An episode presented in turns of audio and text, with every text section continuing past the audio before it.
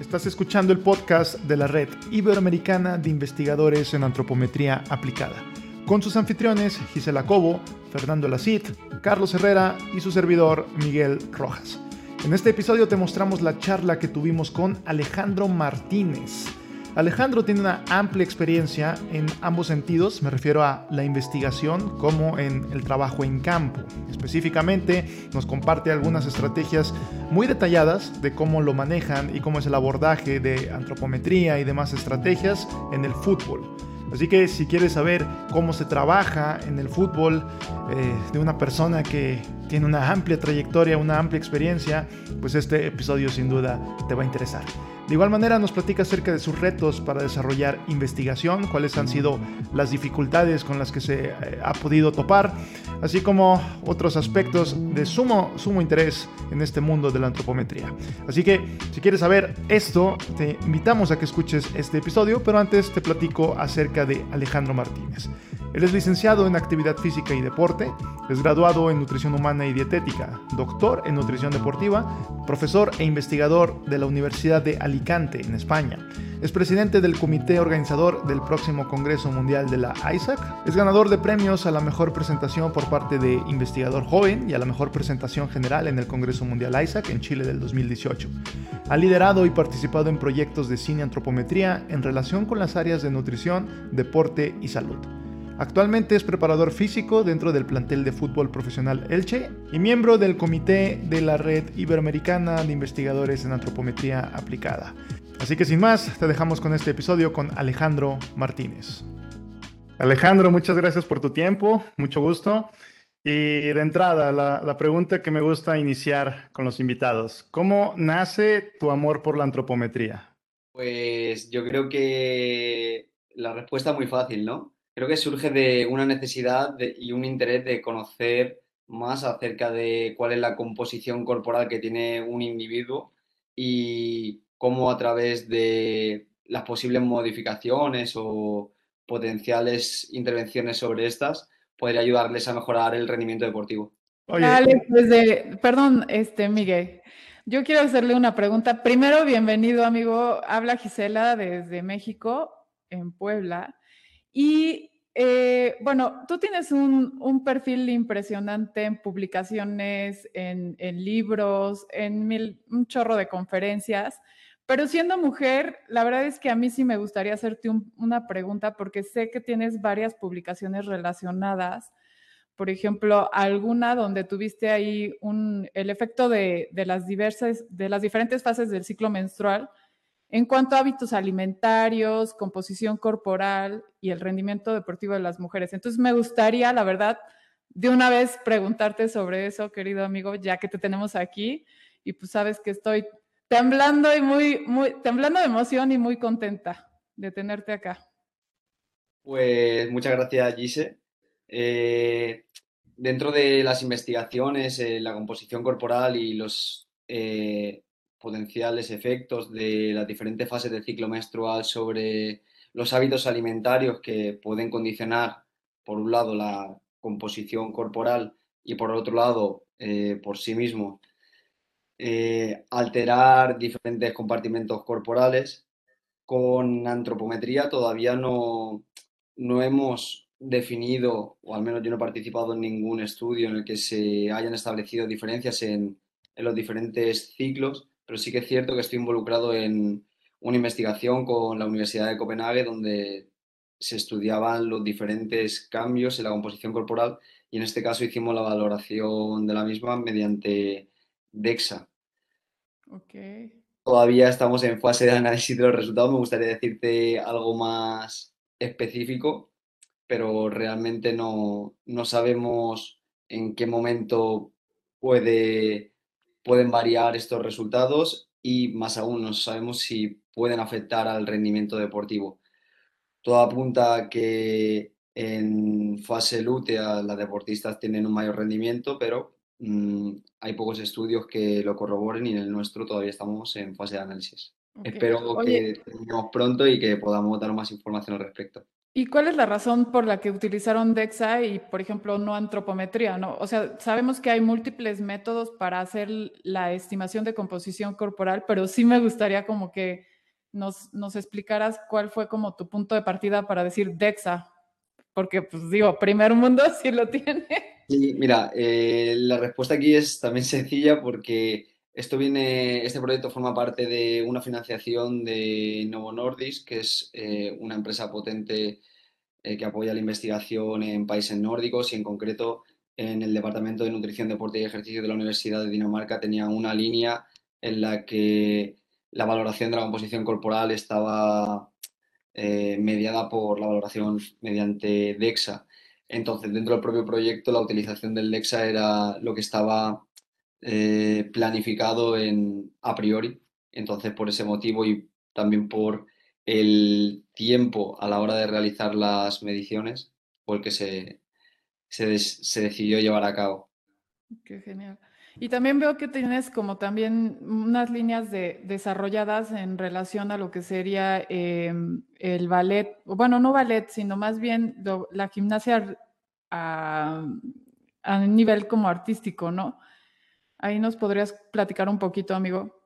Sí, esto es un estudio que hicimos con una población de, de deportistas jóvenes de gimnasia rítmica y aquí vimos, bueno, pues que había una deficiencia en, los hábitos alimentarios con déficit en, nutrientes que, bueno, repercutía directamente sobre la composición corporal, presentándose casos de deportistas con, bajo peso que realmente ven o verían, mejor dicho, deteriorado su rendimiento deportivo si se analizase de forma específica, pero como sabéis, eh, al ser un deporte donde prima la estética y demás, hay muchos parámetros que no se tienen en cuenta en cuanto al rendimiento deportivo de, la condición física, sino de la parte estética. Alex, pues antes que nada, darte la bienvenida por acá. Te habla Carlos Herrera desde México. Es un lujo, pues, que nos encontremos y nos reencontremos hoy en día para hablar pues de una pasión muy común que tenemos todos y por supuesto es la antropometría. A mí me gustaría regresar un poco, amigos, sobre todo pues en lo que te llevó a esta pasión conjunta al día de hoy. Recuerdo que en, varias charlas que tuve contigo, me platicaste que tú fuiste atleta de alto rendimiento, eh, deportista de combate específicamente, y me gustaría preguntarte si eso de alguna manera influyó en alguna ocasión que te hayan evaluado o que haya despertado tu gusto por la antropometría. Totalmente, Charlie. Desde que tengo recuerdos, estoy compitiendo en karate. A los 12 años empecé a competir en la modalidad de, combate, de kumite. Y en ese momento era cuando empezaba a tener importancia la, la competición por categorías de peso. En ese momento es cuando me di cuenta de la importancia de mantener un peso, cuáles eran los hábitos alimentarios que tenía que tener para alcanzar ese peso. La preocupación que teníamos constantemente era de alcanzar el peso, pero mm, no nos preocupábamos tanto, por desconocimiento evidentemente, de en qué condiciones se alcanzaba ese peso. De ahí surge la necesidad de eh, ese control de la composición corporal para maximizar el rendimiento deportivo en, en las competiciones como competidor he utilizado un montón de estrategias de pérdida rápida de peso que luego se veían representadas en una merma de rendimiento, tanto en entrenamientos, en eventos regionales, competiciones nacionales y demás. Y no sabíamos muy bien, o no sabía yo muy bien eh, a qué se debía esto, falta de información por aquel entonces, no habían profesionales de la nutrición Mm, apenas del ejercicio físico con, titulación universitaria, pero ahora yo creo que con esta evolución y el paso del tiempo hay más profesionales en, este campo, en los deportes de combate. Mi tesis doctoral está enfocada en el control de peso, eh, trastornos del comportamiento alimentario y otras variables psicológicas como la ansiedad precompetitiva ante, bueno, en base a seguir una intervención nutricional donde los deportistas sabían que iban a dar el peso en comparación con el grupo control, donde surge una incertidumbre de que no saben si podrán llegar a competir y por tanto es casi un estrés mayor el propio pesaje antes que la competición. Eso es algo que creo que no se puede consentir dentro del ámbito competitivo en el que hay que entrenar para poder sacar el mayor partido, el mayor rendimiento a, a las cualidades y a la condición física del deportista y que no esté mediado por una serie de estrategias incorrectas, ¿no? Para alcanzar un peso. Sin lugar a dudas, entonces fue ahí la, la pasión que te orilló, el origen de todo fue el karate y ahí cómo lo interrelacionaste, ¿no? Pues excelente, amigo, qué bueno que nos cuentas esto y muy interesante, Fer, adelante. Hola, Alejandro, un placer saludarte. La verdad es que me da un poco así como, mira, se está riendo porque los, oyentes no lo ven, pero él, Alejandro, como siempre, de punta en blanco.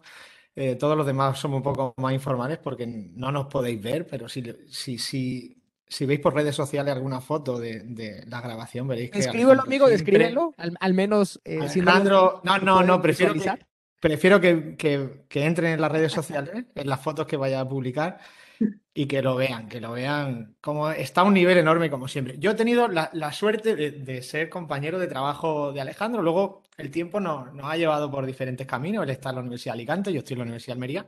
Yo creo que tenemos más contacto ahora que, que incluso cuando compartíamos trabajo, porque solo teníamos tiempo para trabajar en aquel momento y, nos veíamos incluso, puede ser que menos. Hemos compartido cursos, tal vez algunos de los cursos más divertidos en los que yo he, tenido la posibilidad de participar porque, porque bueno, Alejandro además se, rodea de, gente muy interesante y muy, muy divertida. ¿eh? Entonces, pues todo es muy, muy sencillo, muy entretenido, muy ameno.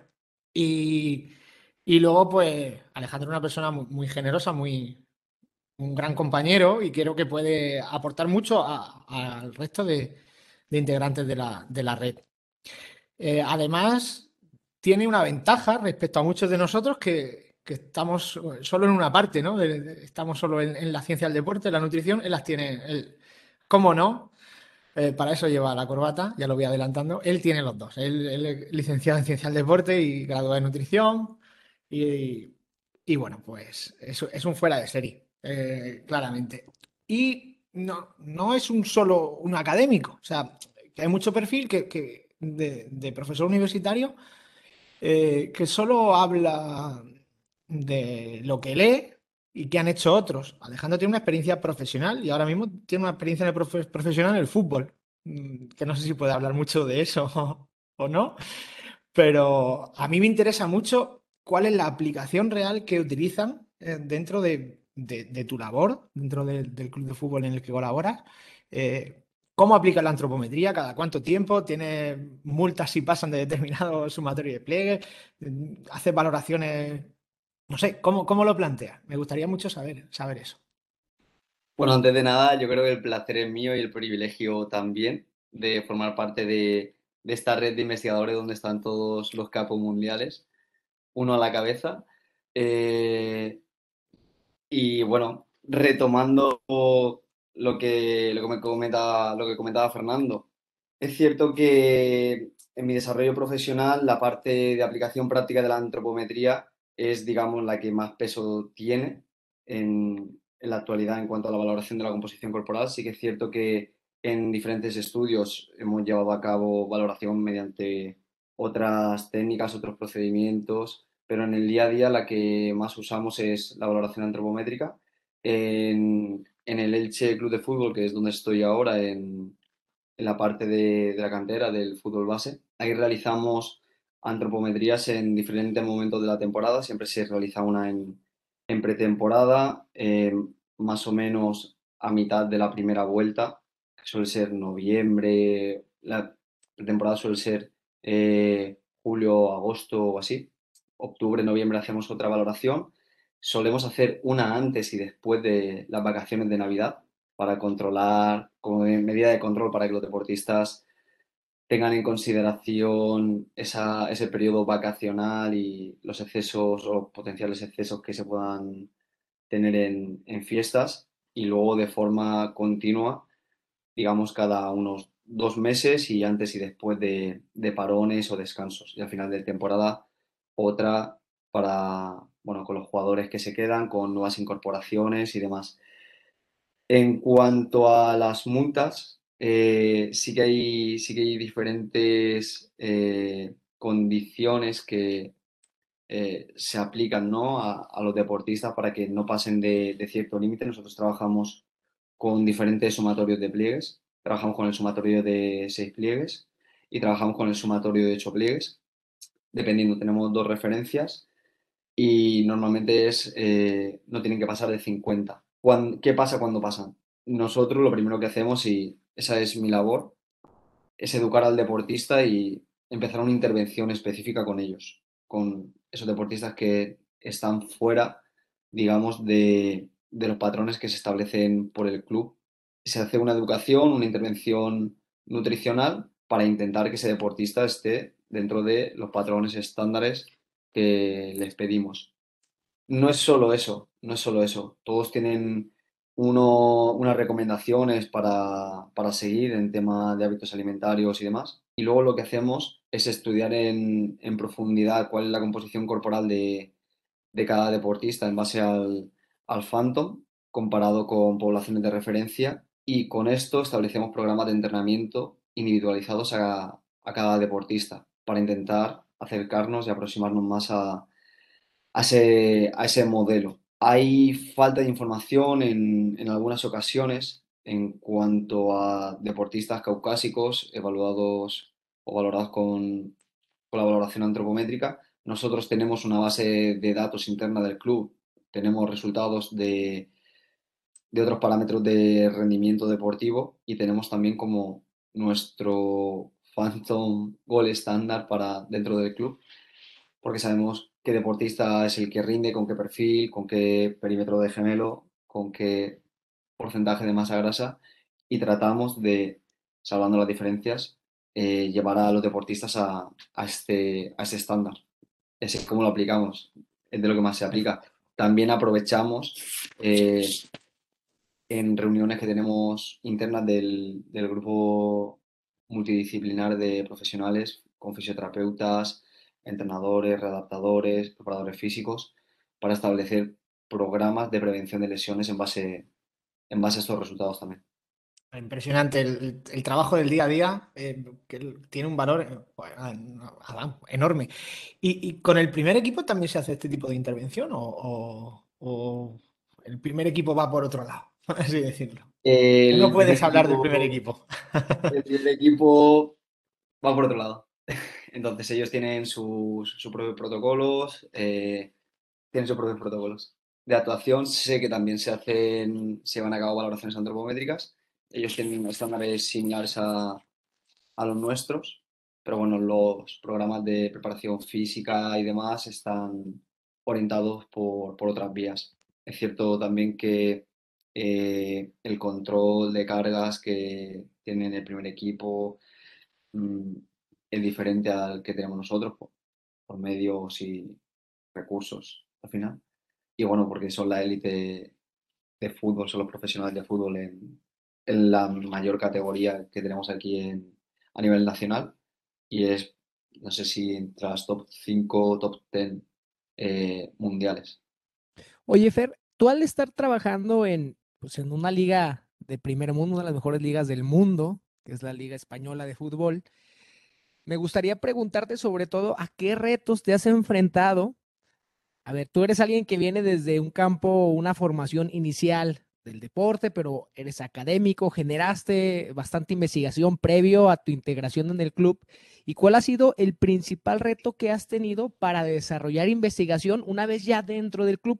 Te lo pregunto, platicando un poco en contexto, no sé cómo sucede en cada país, pero al menos en el nuestro, en México, yo observo que la posición muchas veces del profesional de la nutrición o del antropometrista es bastante desaprovechada porque eh, no se generan estudios, al menos desde acá, en México hay muy pocos, eh, y siento yo que al estar eh, en un equipo pues de alto nivel, y al tener muestras tan interesantes se podría hacer mucho más. Entonces, en ese sentido, desde esa perspectiva, ¿cuáles consideras tú que sean las principales limitantes para no haber tanta generación del conocimiento en fútbol, que en España lo hay más que en México, pero en tu experiencia, ¿qué nos puedes platicar al respecto? Mm, mi experiencia real es que los datos que tenemos dentro del club los utilizamos solamente dentro del club.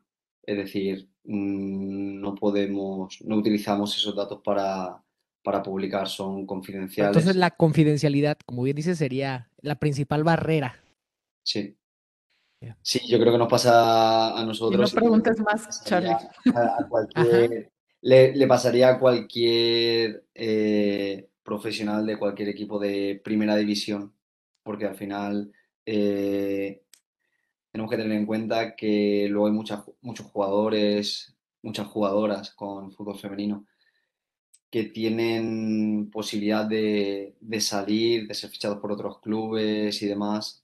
Entonces, no sé si podrían ser factores condicionantes o incluso de la propia información en cuanto al estado físico del, del equipo, si podría utilizarse como o podría ser un arma de doble filo para rivales mm, en general. Y en el tiempo que tienes allí, Alex, has este, aunado pues a esta pregunta, has propuesto algo con la mesa directiva y que te haya sido aceptado algún proyecto futuro que pienses llevar a cabo ahí o por el tema de confidencialidad, absolutamente eh, no puedes generar algo desde allí. Es fácil generar mm, o poder presentar un proyecto con, datos retrospectivos. Es decir, los datos a tiempo real, como le llamamos nosotros, es mm, complicado que se puedan sacar a la luz, ¿no? Es decir, nosotros sí que utilizamos los trabajamos y demás, pero no, yo personalmente no, he llevado a cabo ninguna publicación científica con, los datos que se han utilizado en el club y la verdad es que eh, se podrían sacar, ¿no? Porque al final hay eh, unas seis mediciones por año de valoración antropométrica, diferentes pruebas de rendimiento, tenemos en algunas ocasiones datos de, GPS, eh, estadísticas reales de partidos. Sería muy interesante, pero ya te digo, al final la confidencialidad y el club es el que decide en ese aspecto y nosotros estamos más centrados en maximizar. Yo creo que ahí en ese caso me pongo la chaqueta de profesional, ¿no? Y dejo, un parte, dejo un poco de lado la, la parte académica y buscamos no la recopilación de información, sino esa aplicación práctica de la información que recogemos con las diferentes pruebas y valoraciones que llevamos a cabo con los deportistas. También lo utilizamos para conocer la evolución de, deportistas en, en equipos de categorías inferiores y conocer la evaluación para hacer propuestas o bueno, conocer eh, variables de tema madurativo que bueno, Fernando Lacid podría estar hablando muchísimo más de este tema. Y nos da bueno, una información que, de control para, estudiar los, las posibles adaptaciones que podemos tener, porque nosotros tenemos registrados todos los tipos de entrenamiento que se hacen, cada sesión, cuantificamos la carga de cada día, tenemos cargas semanales, mensuales, hacemos comparativas constantemente, es decir, la información la tenemos, faltaría plasmarla, pero ya te digo, no es por, por tema confidencial. Yo creo que en un futuro sí que, sí que se podría eh, sacar, ¿no? Pero es muy difícil sacarlo, como he dicho antes, en la actualidad a tiempo real, porque podría condicionar al rendimiento del equipo. Bueno, Alejandro, seguimos con, otra pregunta. Eh, me consta que estás haciendo un equipo de trabajo muy, muy interesante allí en la Universidad de Alicante. Tienes, eh, está llevando algunas tesis doctorales y, bueno, pues llevando algunos proyectos de investigación para adelante. Me gustaría que, nos comentara un poquito qué es lo que estás haciendo, porque seguro que es de, gran interés para los miembros de la, de la red. Recientemente hemos estado llevando a cabo un proyecto de valoración de la composición corporal y hemos analizado a diferentes selecciones nacionales de balonmano playa con diferentes eh, equipos y demás. Hemos hecho medidas de GPS, eh, desde sprint, salto, etc. Y esa es una, una nueva línea que hemos sacado recientemente y ahora estamos trabajando con categorías inferiores. Hemos trabajado con la población de deportistas masculinos y, femeninos senior y ahora estamos trabajando con la parte, bueno, con los equipos juveniles. También dentro de, este deporte estamos trabajando con, con, los árbitros y las árbitras de balonmano playa para conocer las, bueno, cuál es el perfil que tiene, ya que hay muchas, bueno, hay una parte de pruebas de rendimiento deportivo que necesitan pasar y queremos conocer cuáles son las características y las demandas de, del desarrollo de esa actividad. Nos encontramos con bastante información en cuanto al perfil físico del, de los árbitros y las árbitras de fútbol, donde tienen pruebas específicas orientadas a, a, estas demandas, pero no en, en, este colectivo de, o en este deporte. Eso por, por un lado en, en cuanto a la parte deportiva. En líneas clínicas, eh, justo estamos participando o vamos a participar en, en, un proyecto de valoración de la composición corporal y el estudio de los efectos de diferentes intervenciones nutricionales, farmacéuticas, farmacológicas, incluso con intervención quirúrgica en pacientes con, con obesidad mórbida, donde ya está eh, instauradas dentro, de, dentro del protocolo eh, técnicas de valoración de la composición corporal con DEXA, impedancia, FIT 3D y la que nos falta por integrar, que como estoy yo formando parte de, de las propias valoraciones, va a ser la valoración antropométrica. Conocemos un, un manual al respecto de cómo llevar a cabo la valoración antropométrica en personas con, con esta patología. Luego haremos seguramente las adaptaciones que, que sean convenientes para desarrollar con la mayor fiabilidad el, el, protocolo a seguir y también nos va a servir de, de, estudio comparativo ¿no? de las diferentes técnicas y los protocolos que seguimos en la actualidad y cuáles son las recomendaciones en la valoración antropométrica y conocer esas, esas diferencias si estamos haciendo las cosas como toca o si incluso podríamos plantear algunas adaptaciones para llevar a cabo en función de la población con la que estemos trabajando. Creo que como bien apunta esta, esta red, tenemos que indagar, eh, cuestionar cómo, desarrolla, cómo desarrollamos los protocolos nosotros mismos, cómo nos adaptamos, apuntando hacia una mejora y una obtención del, del dato final lo, lo, más fiable posible. Y por qué no, si tenemos que hacer un punto de inflexión y valorar otras alternativas, creo que este sería el foro para, para llevarlo a cabo, ya que disponemos de equipos profesionales y voluntad ¿no? y actitud para, para hacerlo. Oye, Alex, cuando te escucho, sí me surge así una pregunta me retuena, me, me retumba en el, en el, cerebro. Cuando se trata de aplicación, pues prácticamente tú tienes todos, todas las áreas de aplicación de la antropometría. Pero sí el tema este del rol profesional, de investigador, de profesor. ¿Cuál es el rol que más te hace peso y cómo lo balanceas entre todas las áreas que estás desarrollando?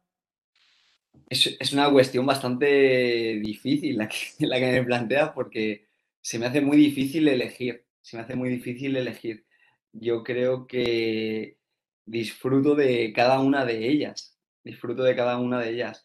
También te diría que no entiendo una sin la otra, es decir, mmm, sin la aplicación práctica, lo que investigamos eh, en los diferentes proyectos en los que participamos, creo que no tendría sentido y si no podemos exponer y transferir eso a, nuestro estudiantado, creo que no llegamos a aportar todo lo que podríamos. Entonces, si con, eh, con el feedback que nos aporta el estudiantado y la aplicación práctica que tendrán ellos en un futuro, se vuelve a cerrar el círculo, ¿no? De cómo aplicar esas, bueno, esas técnicas, esos protocolos y volver a participar en proyecto para descubrir, indagar, eh, resolver nuevas preguntas que vayan surgiendo en base a la necesidad que se plantea desde la práctica. Creo que es, el, creo que es un círculo y casi que me siento en la necesidad de estar involucrado tanto en todas y cada una de esas partes, desarrollando proyectos, publicando artículos científicos, aplicándolos en la práctica, que esa propia práctica eh, me genere cuestiones y luego transferirlas al alumnado. Pero Alejandro, a, fin de cuentas, todo se resume en que duermes poco. O sea, eso yo lo tengo clarísimo. Por diferentes motivos, te diría. Sí, sí. Pero no, o sea, yo cuando quiero contactar con él, puedo sacar, es como sacar, sacar hora para, para bueno, para ir a, a un servicio súper, súper exclusivo, o sea, no, y súper demandado. Así es. El otro día hablé con él y dije, bueno, a ver si el sábado por la tarde tengo un rato mientras voy en el autobús para hablar contigo de no sé qué. Y, así, así es. O sea, por el sábado nos hablaremos un rato por la tarde, ¿no, Alejandro? Entonces, al final, todo lo que has dicho está muy bien, pero se resume en que duermes poco porque vas a tope, vas a tope de trabajo todo el día. Y claro, luego también a la familia hay que cuidarla, un poquito. Pero claro, luego llegas a tu casa y tienes un chavalín pequeño que tampoco te dejará dormir demasiado. Así que al final vas que no puedes. Yo, creo que son todo ventajas porque al final, como duermo menos, creo que optimizo todavía más el tiempo. Hoy, de hecho, uno de los proyectos que estaba comentando, el de, obesidad mórbida y demás, lo he escrito esta mañana a las 5 de la mañana, para ser sincero. Pero creo que esto eh, es beneficioso. Y en cuanto a, la vida de papá, amigo. ¿Verdad? A, las citas con, con Fer, pues en los viajes, en los desplazamientos, cuando jugamos fuera, eh, es uno de los momentos que más aprovecho para escribir artículos, para, dependiendo del día, ¿no? En el último viaje creo que estuve corrigiendo trabajos de la asignatura, eh, el anterior estuve escribiendo un artículo, en este estaré con, con Fer hablando de diferentes proyectos.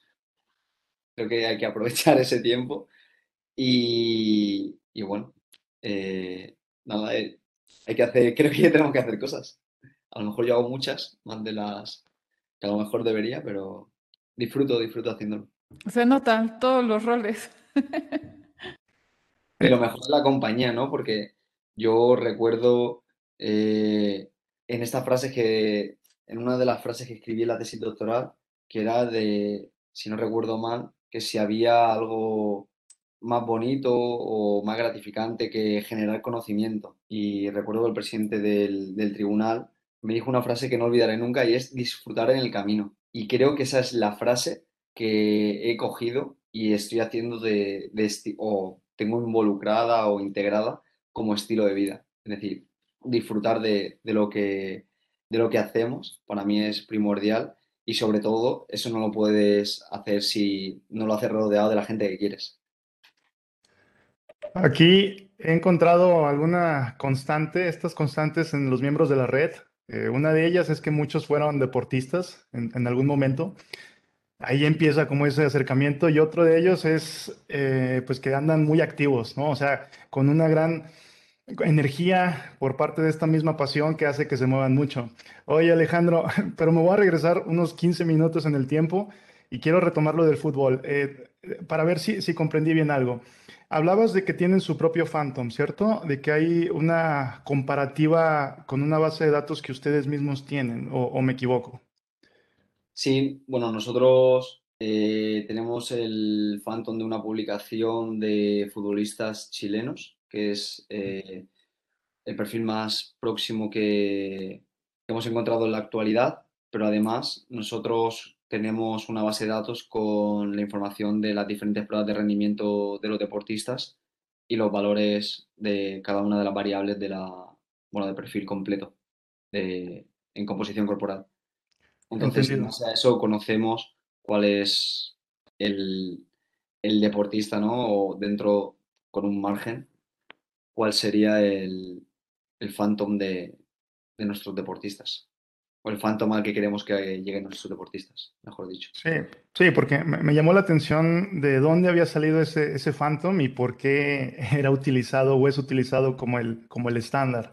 Entonces, digo, para, para pues, checar ese trabajo, ¿no? Digo, porque sí me llama mucho la atención, precisamente por algo que platicábamos antes con, creo que fue con César, César Ramos, eh, acerca de esto, de, de, bueno, por qué o con quién estamos haciendo la comparativa y por qué esa comparativa se puede interpretar como el ideal. Entonces ahí, por eso mi, mi, duda con respecto a este Phantom. Al, al final nosotros tenemos variable, datos de variables de, deportistas de primera división y sabemos cuáles son sus rendimientos.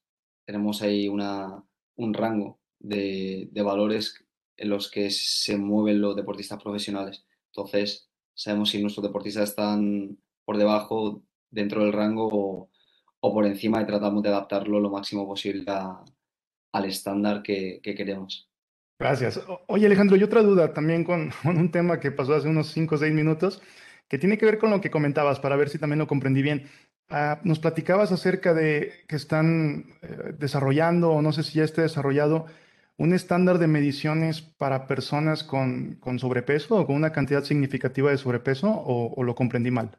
Sí, desde la Universidad de Alicante sacaron un manual eh, de valoración de la composición corporal en personas con obesidad. Oye, Alejandro, y en ese sentido, si pudieras compartir un poquito más, digo, porque, por ejemplo, eh, cuestión de pliegues puede ser algo complicado para personas con, gran cantidad de, grasa. Entonces, no sé, como qué, lineamientos o, qué cosas distintas o, qué es lo que podría cambiar ahí. Realmente era en la técnica de, de medición de los diferentes perímetros para empezar. En relación a los pliegues, sabemos que, un pliegue, si, si, el mínimo no es mínimo y es máximo, es difícil de, de tomar.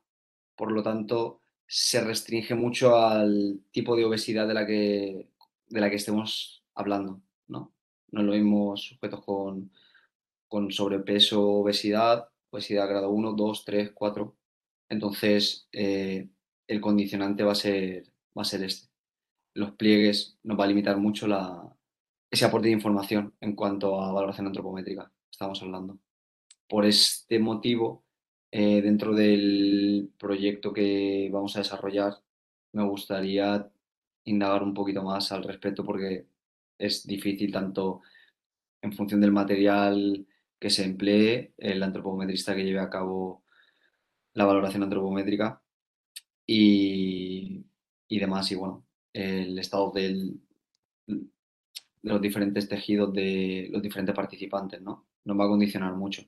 Depende del tejido adiposo que, tenga cada uno, como dónde esté localizado, como sea. En pacientes de obesidad mórbida lo vamos a tener bastante complicado. Sí, claro. Sí, de ahí la duda. De hecho, bueno, la, antropometría con todas sus bondades, pues lógicamente también tiene todas sus limitaciones. Y gran parte del, bueno, en lo personal, gran parte de lo que, eh, o parte del trabajo acá, es tratar de ver esas áreas en las que potencialmente pueda haber más trabajo, ¿no? O, más información al respecto para mejorar las bondades de la, de, la antropometría o limitar, o más bien evitar sus limitaciones o disminuirlas. Entonces, en ese sentido, hay muchos campos, siendo, por ejemplo, las personas con una gran cantidad de sobrepeso, pues una, un área también que podría, mejorar bastante. Sí, yo creo que en base a este proyecto que desarrollemos, nos puede dar información de qué pliegues tomar. Hasta que no lo llevemos a cabo, eh, no sé, la literatura apoya ¿no? el pliegue de tríceps y Incluso los compañeros Carlos, César eh, plantearon el max eh, mandibular, maxilar. No recuerdo, Carlos. submandibular. submandibular. pliegue submandibular, es correcto. Y bueno, eh, hasta ahí puedo leer, no, no puedo decirte nada más porque este proyecto todavía no se ha desarrollado y veremos qué pliegues se pueden tomar, haremos las anotaciones pertinentes y recopilaremos toda la información para que pueda ser de utilidad con, para diferentes protocolos que se puedan establecer en un futuro. Bueno, Alejandro, y, te llamaremos para que nos lo cuentes. Para hacer un, segundo capítulo contigo. Ya supongo que no, no, te, no vendrá encorbatado porque ya sabes que no, no. es una charla más relajada. Y nos contarás qué pasará. Y, y bueno, ahora te tengo que hacer la pregunta que siempre hago. Tú sabes que, esta red nace para que nosotros podamos colaborar unos con otros. Seguro que hay compañeros que están escuchando y que tienen las mismas inquietudes que tú o que quieren hacer un proyecto similar o que necesitan de tu ayuda para hacer un análisis determinado que tú has hecho en alguno de tus trabajos, o necesitan tu consejo para elaborar un, bueno, pues una proforma de, medición para futbolistas, qué medir, qué no medir. Entonces, pues la pregunta es, tú sabes que la red para, nuestra finalidad eso es colaborar y ¿tú a qué te ofreces, Alejandro? ¿Qué, ¿Qué, pueden encontrar en ti los miembros de la red que necesiten tu ayuda, por así decir? yo estoy abierto a, ayudar, ¿no? Y a, intentar proveer de las soluciones que requieran los, miembros de la red. Yo me considero como un resolutor de problemas, ¿no? Y porque se me plantean muchos en, diversas eh, áreas y, y, demás. Entonces, por mi parte, en lo que pueda, en lo que ellos consideren que les puedo aportar algo que les, que les beneficie. Yo encantado de, sumar ese granito de arena, tanto desde la perspectiva de publicaciones científicas, proyectos, mm, diseño de estudios, consejo de aplicaciones prácticas. lo, que, lo que ellos consideren pueden encontrar en mí a, a esa persona, ¿no? Que le voy a contestar y que le voy a contestar lo antes posible. Prometo que será lo antes posible. Otra, cosa, una cita ya para, charlar un rato. Eso, eso ya hay que, hay que coger ahora. El correo lo reviso bastante más a menudo y, por la situación, pues me cuesta casi menos contestar un correo que, claro. que una reunión personal o virtual, que me cuesta casi igual, aunque no me tenga que desplazar. Conseguir el tiempo. Bueno, pues ya sabes que ahí, ahí queda el ofrecimiento. Y que bueno, en, la web de la, de la arriba, pues en tu, en tu perfil pueden encontrar tu contacto y, bueno, y escribirte para cualquier, cualquier consulta o cualquier, para pedirte ayuda o consejo. La verdad es que pues aprovechense porque es, muy apañado, como decimos aquí, aquí en España. Los, temas relacionados y los que más experiencia tengo son los relacionados con, las publicaciones científicas. Creo recordar que está el, el ORCID, ¿no? Si no recuerdo mal, pero Ahí pueden, pueden revisar los, los trabajos y las publicaciones y lo dicho. Fíjate, Fer, algo que me ha gustado mucho en, de este proyecto, que lo he disfrutado bastante, ha sido que me ha permitido en lo personal, pues, aprender un poco más sobre los miembros, sobre su trabajo. Y creo que incluso en lo personal, yo al menos creo que me tomaré la, la libertad de incluso crear asociación entre los antropometristas de esta red, ¿no? Porque pues sabemos que de pronto muchos están con un montón de ocupaciones, algunos de ellos no han escuchado todavía los podcasts, el tiempo de pronto es más limitado y es bien importante, eh, creo que también desde nuestra parte, crear toda esa, esa colaboración. Yo, bueno, se me venía a la mente, eh, Alex, desde que estabas hablando de, los proyectos en fútbol, lo que te gustaría hacer con datos eh, en retrospectiva y demás. Te digo que recientemente por ejemplo, estamos iniciando a colaborar con la cabeza, por supuesto, a través de FER, con Mariano eh, Jiménez, quien también colabora en esta red. Él, es, eh, trabaja, es, investigador, profesor de la Universidad de Buenos Aires en Argentina y trabaja actualmente con el Lanús de, de la primera división en Argentina.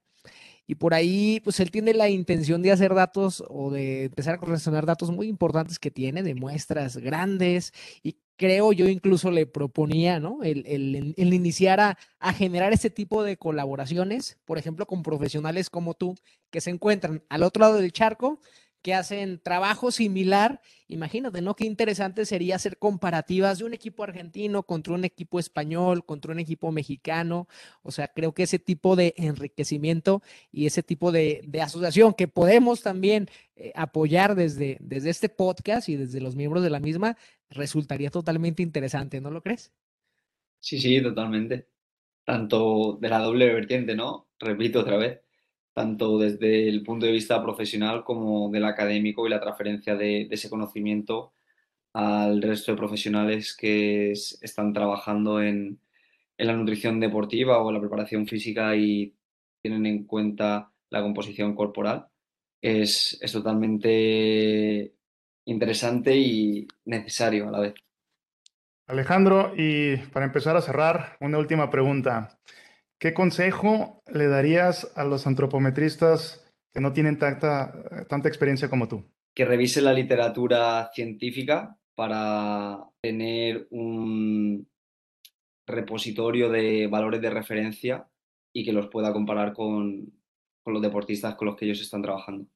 Excelente Alejandro, pues agradecemos mucho tu tiempo, gracias por compartirnos algo de tu experiencia y quedan abiertas las puertas para, no sé, en algún, en algún futuro episodio, si quisieras volver a colaborar, pues acá estarán las puertas bien, bien abiertas siempre. Muchas gracias. Muchas gracias a vosotros. Un abrazo, mi querido Alex. Este, esta charla ha sido un agasajo y esperamos resultados próximamente de tus múltiples investigaciones, amigo. Yo también los espero. Tengo una pila ahí de cosas. Bueno, Alejandro, con lo que has contado no te va a quedar más remedio que, repetir. Así que, bueno, este es el primer capítulo de Alejandro. Y bueno, lo mismo nos da para una temporada, porque como no, no, tiene fin este hombre, pues no para. El siguiente lo hacemos de pues viaje. Como no te voy a ponerme corbata, voy a Pero bueno, habrá que llamarlo cuando esté en desplazamiento. Tendremos que grabar los próximos capítulos cuando esté eh, desplazándose. Pero sí, Alejandro da para una temporada o dos, desde luego que sí. Un abrazo, Alejandro. Muchas gracias por prestarte a, darte a conocer a los otros compañeros de la red. A vosotros. Bueno, me alegro mucho de veros y nada, sigamos en contacto, ¿vale, chicos? Chao. Esperamos que este episodio haya sido de tu agrado y nos estamos escuchando la próxima semana. Gracias.